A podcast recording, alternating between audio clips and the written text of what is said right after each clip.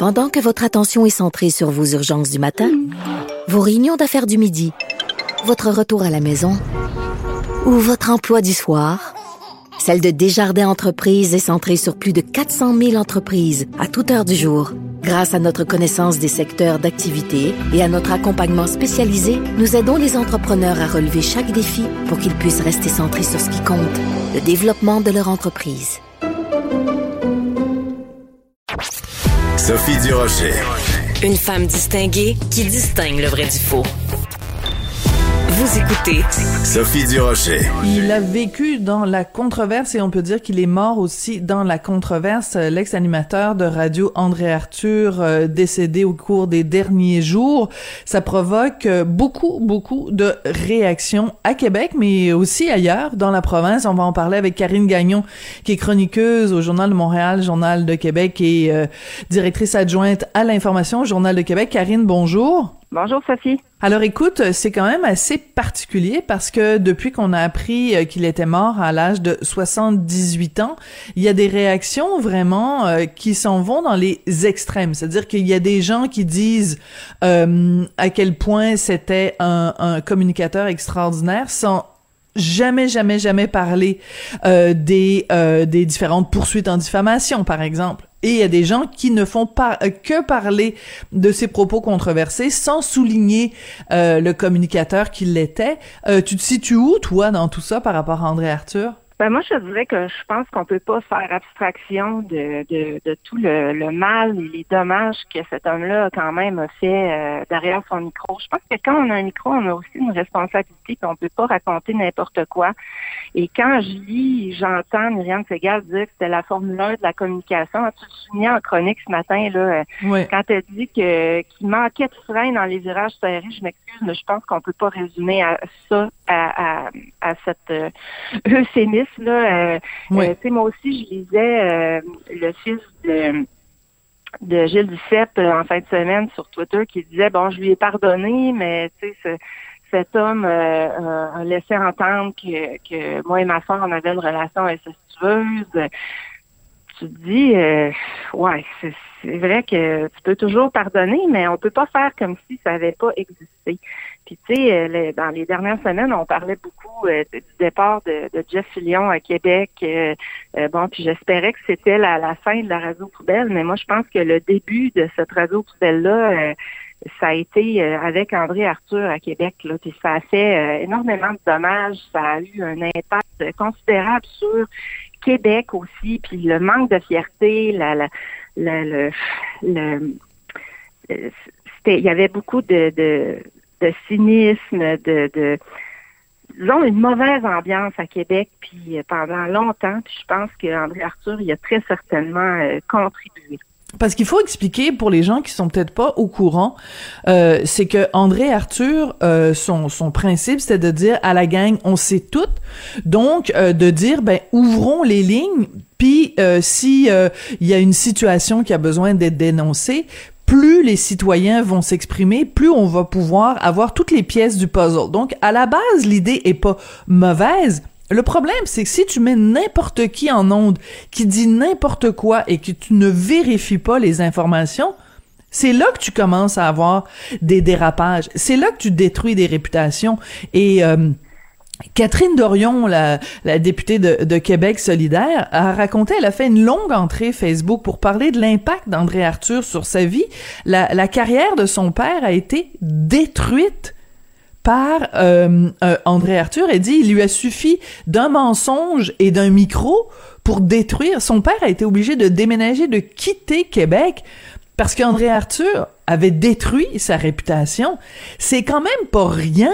C'est pour ça que moi aussi, quand il y a Myriam Segal qui dit euh, il était intègre et intense, je trouve que c'est un peu fort de café quand même de résumer la carrière de quelqu'un à ça. Ben, je pense que ça manque énormément de nuances. Je pense qu'on peut pas faire abstraction euh, de tout ce qu'il a causé comme euh, comme dommage. Puis moi, je me souviens là au début de ma carrière, quand je suis arrivée à Québec, moi je suis originaire du Saguenay, alors j'ai goûté aussi à cette euh, radio poubelle là parce qu'à l'époque il y en avait à, à Saguenay avec euh, Louis Champagne là, qui je crois aujourd'hui est à la retraite, mais bon c'était un peu le même genre. là. Et puis, euh, bon, quand, euh, quand je suis arrivée, euh, André Arthur, ça faisait un malin plaisir de parler contre les femmes. Ça, ça n'avait pas changé d'ailleurs. Ça, ça a été jusqu'à son séjour à l'hôpital contre les infirmières qui en prenaient mais soin. Oui. Mais je trouvais ça terrible. Moi, j'avais début vingtaine, puis tu sais, il faisait appeler des gens en ondes pour dire à quel point les femmes ne savaient pas conduire. Puis là, je me disais, voyons, je, je suis rendue où, moi, là? je suis rendue à quelle époque, là, tu sais? Euh, je trouvais ça euh, complètement euh, débile. Puis, tu sais, il a fait la même chose avec les enseignantes qui qualifiaient de maudite folle, supposément parce que elles demandaient des listes d'aliments. Mais tu sais, ce n'est pas nécessairement des enseignantes, c'est des règles. Puis, tu sais, il, il, les coins très ronds. souvent, puis c'est ça, là où je voulais en venir, c'est que quand j'étais jeune journaliste, des fois, nos patrons nous demandaient de reprendre des histoires, qu'on s'apercevait l'histoire qu'André Arthur déblatérait en Londres, finalement, on s'apercevait qu'il n'y avait rien qui tenait là-dedans. Puis, Très intéressant. Ben, tu pouvais dire à peu près euh, tout en ondes, mais tu pouvais pas le reprendre à l'écrit parce que les écrits restent, comme on disait. Aujourd'hui, c'est différent parce qu'il y a eu des, de la jurisprudence, il y a eu des poursuites. On en parlait aussi par rapport à Jeff Lyon. Heureusement, il y a des limites. Mais tu vois, aujourd'hui, peut-être que ça s'est transporté sur les réseaux sociaux, puis c'est là-dessus qu'André Arthur sévissait là, dans ces dernières années. Depuis qu'il avait perdu son micro, euh, il était très, très actif sur Twitter, puis euh, il écrivait un paquet d'insanité tellement que moi, je l'avais bloqué. Puis je me suis aperçue, euh, bon, qu'il m'avait bloqué aussi, mais je voulais plus voir passer ces, ces messages. Je trouvais ça...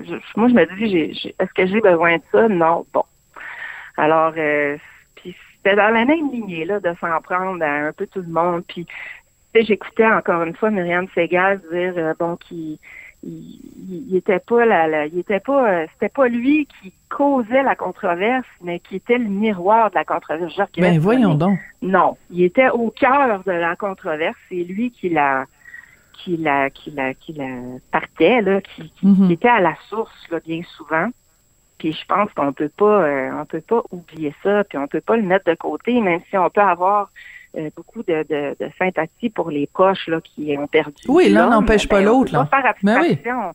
C'est ça, on peut pas faire abstraction de l'animateur puis de tous ces, ces, ces faits et gestes là, pendant autant d'années. Alors euh, donc moi j'ai déjà euh, partagé le micro euh, avec lui, ben, pas directement, mais on était tous les deux employés de la même station de radio à Québec. Je travaillais à Boulevard et lui aussi. Et à un moment donné, donc il a tenu euh, des propos en ondes où il a parlé de la rue Saint-Jean à Québec. Il voulait parler d'un restaurant, puis je sais pas pourquoi, euh, il y a eu euh, une autre crampe au cerveau et il a commencé à parler de la rue Saint-Jean où se trouvait ce restaurant en disant le boulevard Sida dans le quartier gay. Euh, donc c'est des propos qui ont été dénoncés haut et fort par la communauté LGBT à Québec et avec raison. Et moi, le lendemain, sur les ondes de la radio, puis c'est quand même assez rare que tu vois ça, je m'excuse là, je veux pas me lancer des fleurs, mais c'est rare quand même que dans une station de radio, un animateur ou une animatrice prenne le micro pour se distancier et dénoncer euh, haut et fort les propos euh, d'un collègue, et je l'avais fait. J'avais dénoncé les propos de de d'André Arthur en disant que je trouvais ça inacceptable, que c'était des, des, des préjugés d'associer comme ça les les les gays avec euh, le SIDA, puis que c'était dérogatoire. Et euh, quelque temps après, euh, André Arthur a été remercié de la station. Ben il est toujours resté dans l'idée que j'étais allé voir les patrons et que j'avais exigé son départ, ce qui est totalement faux. Et donc depuis ce temps-là, sur les médias sociaux, il s'en prenait à moi, j'étais une sotte, j'étais une prétentieuse, j'étais ci, j'étais ça, mais il, il, inventait des choses à mon sujet. Puis moi, j'ai goûté à 0,01% de la médecine d'André Arthur. Là. Il aurait pas fallu qu'il m'accuse de, coucher avec mon frère comme il l'a fait avec Alexis Duceppe, euh, Brunel Duceppe. Là, j'aurais été bleu marin.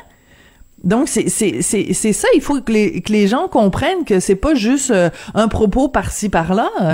Euh, tu sais, je veux dire euh, l'allié, tout le monde y a goûté là. Ah, ah oui, Monsieur Lallier y a goûté avec son épouse. Il faisait courir toutes sortes de rumeurs épouvantables. Voilà des insinuations.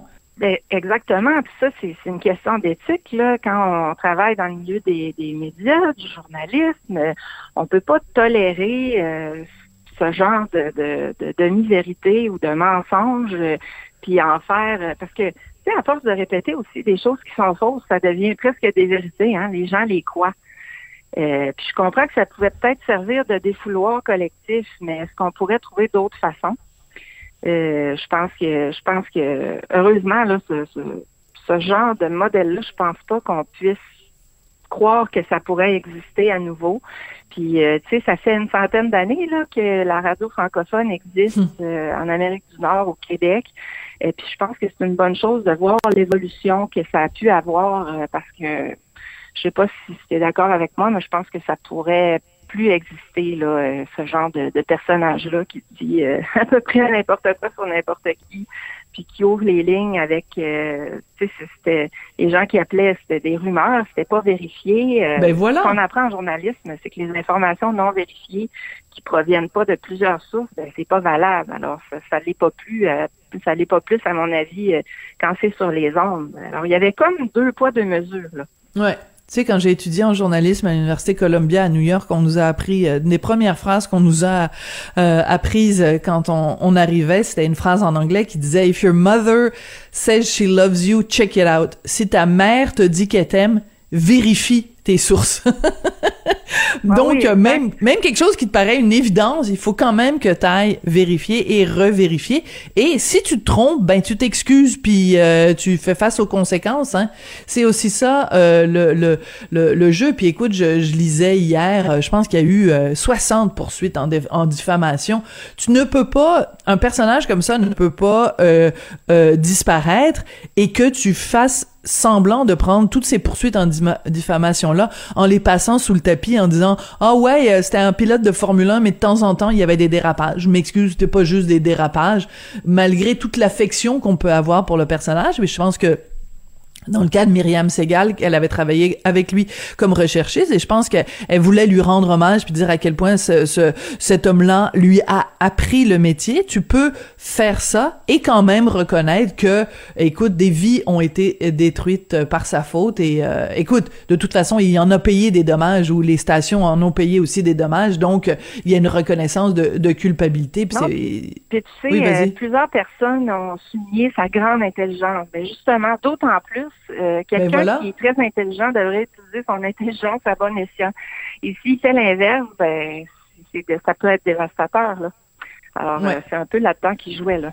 Bon, et on se prépare évidemment, toi et moi, à recevoir tout plein de courriels et de messages euh, de félicitations de la part des fans d'André Arthur. Ça va être très le fun à vivre. Moi, je pense que je vais fermer mon compte Twitter et Facebook pendant les, les 48 prochaines heures parce que ça risque d'être euh, assez laid. Merci. Écoute, on voulait parler d'un autre sujet qui est l'Organisation internationale de la, francophonie.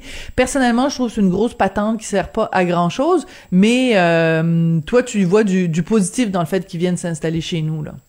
Ben écoute, je suis prête à donner la chance au courage. Je trouve ça intéressant qu'on ait une vitrine euh, de, de l'Organisation internationale de la francophonie à Québec. C'est quand même assez particulier d'ailleurs qu'on n'ait rien en Amérique du Nord, alors que bon, le Québec est quand même euh, euh un petit peu, hein? un petit peu important. extraordinaire ici. Oui. Alors, il faudra voir qu'est-ce qu'ils vont pouvoir faire, qu'est-ce que ça va avoir comme impact. Mais je pense que n'importe quel outil qui peut s'ajouter pour protéger la langue française, euh, moi, j'y vois quelque chose qui peut être positif. Euh, je trouvais par contre qu'on, tu sais, j'écoutais les entrevues avec la dame là, qui euh, qui qui préside, qui dirige l'organisme en question. Puis je, trouvais qu'on n'arrivait pas trop à saisir qu'est-ce qu'ils mm-hmm. allaient faire concrètement. Alors c'est ça qu'il va falloir surveiller. Mais bon ils déménagent aussi de Paris à Québec, euh, l'Observatoire de la langue française. Donc, eux, ils documentent euh, euh, les avancées, le déclin de la langue. Et puis, on a des, chercheurs, entre autres, de, l'Université Laval qui sont associés à ça. Alors, je pense que ça peut avoir du positif. maintenant, il faudra voir concrètement ce que ça va donner. Oui, ça va être intéressant, surtout dans le contexte où, euh, bon, ben évidemment, quand on habite à Québec, euh, on est peut-être moins euh, exposé à ça, mais avec l'anglicisation de Montréal, euh, ça va être intéressant qu'il y ait ces deux pôles-là, tu sais, l'Organisation internationale de la francophonie installée à Québec.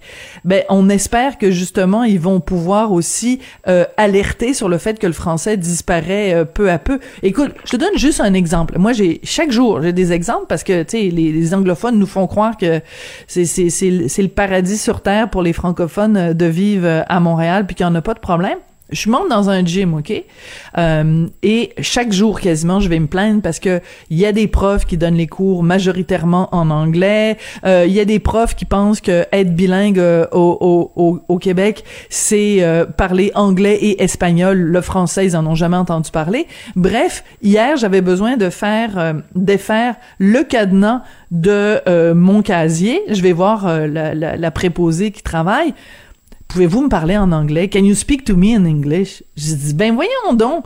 Je dis, voir que un centre sportif euh, dans, à Montréal engage quelqu'un qui est même pas capable de, est, pas capable de dire, elle comprend pas le mot bonjour le mot bonjour. Donc j'ai hâte de voir l'Organisation internationale de la francophonie, euh, leur observatoire, qu'est-ce qu'ils vont observer justement comme disparition? Puis comment ça se fait qu'il y a des entreprises qui engagent des gens qui sont des unilingues anglophones? Ben écoute, à Québec, ça, ça, ça existe pas, là. Ça se pourrait ben, pas. Des cours, même des cours, euh, tu me dis ça, puis ça, ça me donne le frisson, là. Des cours juste en anglais à Montréal, c'est quand même assez fou. Puis oui, j'espère qu'ils vont le documenter puis pouvoir suivre l'évolution du phénomène parce que clairement, on n'hallucine pas, là, ça, ça, ça, se dégrade, puis ça, ça si on fait rien, si on, on regarde ça aller puis qu'on s'en préoccupe pas trop, euh, imagine ça va être quoi dans, dans 20, 25 ans, 50 ans, euh, il y aura plus plus de français à Montréal ou on, on s'exprimera plus en français? Alors je pense que c'est bon qu'on ait euh, ben, des organismes qui s'installent au Québec pour euh, justement rappeler euh, l'importance de la langue française ici, l'importance de la protéger. Et puis, je, moi, en tout cas, je vais surveiller ça de près, là, voir ce qu'ils vont être capables d'être en mesure de faire. On compte sur toi. Karine Gagnon, chroniqueuse politique au Journal de Montréal, Journal de Québec, aussi directrice adjointe de l'information au Journal de Québec. Merci beaucoup, Karine, et à très bientôt. Merci.